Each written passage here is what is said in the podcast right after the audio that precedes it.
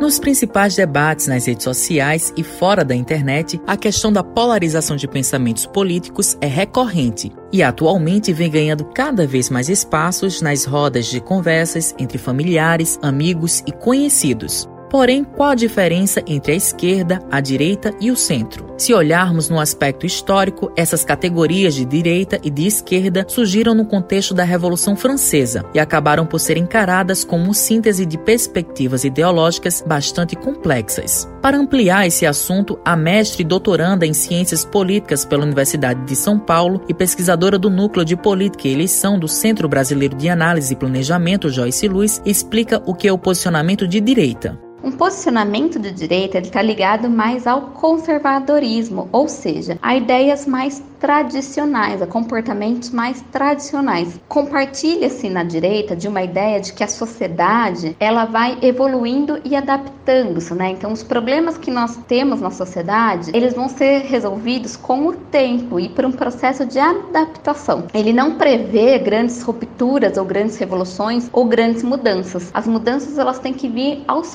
poucos. Na direita, o mais importante é que você garanta, por exemplo, a liberdade econômica econômica do indivíduo, a liberdade da acumulação do lucro, da propriedade privada, da diferença entre trabalhadores e proprietários, de lucro e de exploração, né, entre proprietários e trabalhadores. Já em relação à esquerda, está ligada a aspectos revolucionários e de mudanças pela igualdade social, como pontua a pesquisadora. Essas grandes mudanças elas viriam para trazer a igualdade aos indivíduos. E essa igualdade, ela não pode esperar por adaptações ou por um processo de mudança gradual e lenta da sociedade. Esse processo ele tem que vir de forma mais brusca, ele tem que vir com medidas imediatas que coloquem soluções ali naquele momento. Então, geralmente, quem tem um posicionamento mais de esquerda, ou quem é ligado mais à esquerda, defende muito políticas sociais, defende, por exemplo, que o Estado interfira mais nas relações econômicas para produzir né, e para fornecer aos indivíduos mais condições para torná-los iguais uns aos outros.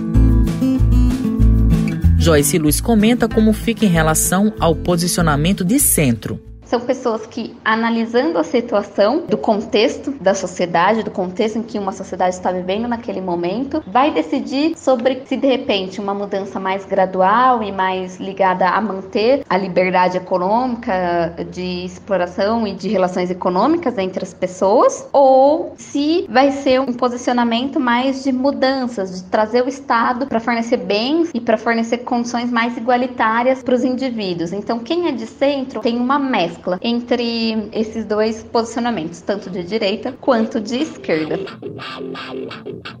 O político é a encarnação da voz do povo. Numa democracia, ele representa os ideais de uma maioria. Por isso, na hora de votar, é importante procurar entender onde se alinha sua ideologia com as dos seus candidatos.